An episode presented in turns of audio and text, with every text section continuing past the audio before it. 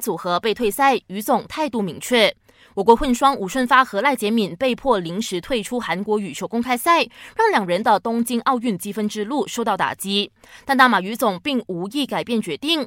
秘书兼教练与训练委员会主席拿督吴志强表示，这不是近期的决定，而于总希望可以警惕球员，让表现不佳的球员面对惩罚。赖杰敏坦诚，于总的决定的确打乱了两人的计划。不过，他们依然服从于总的决定，并放眼在丹麦和法国两场比赛拿下好成绩。西甲第六轮继续，其中皇马凭借克罗斯助攻维尼修斯率先破门，罗德里戈攻下首秀处子球，最终二比零战胜奥萨苏纳，目前以四胜二平累积十四分，登上积分榜榜首。以一分之差尾随在后的马竞二比零战胜马略卡。在意甲赛场，国米一比零小胜拉齐奥，五战全胜，继续领跑积分榜。